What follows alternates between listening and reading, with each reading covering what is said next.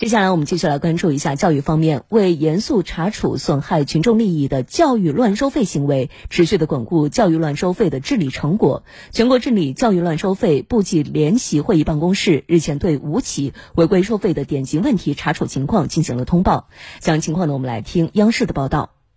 通报指出。河北、山西、海南、江苏和山东五省教育行政部门会同有关部门，对有关学校违规收费问题进行了核实处理，包括河北省保定市第七中学推广平板电脑教学违规收费问题，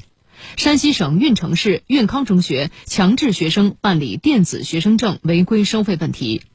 海南省琼海市海贵学校变相强制学生购买平板电脑违规收费问题。江苏省盐城市二十四所幼儿园违规收取家长观看监控费问题，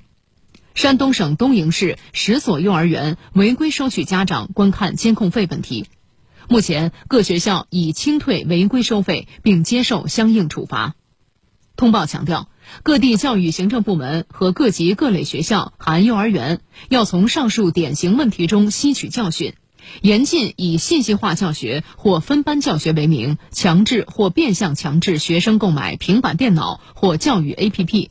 作为教学管理工具，要求统一使用的平板电脑或教育 APP，学校不得作为服务性收费和代收费项目向学生及家长收取任何费用，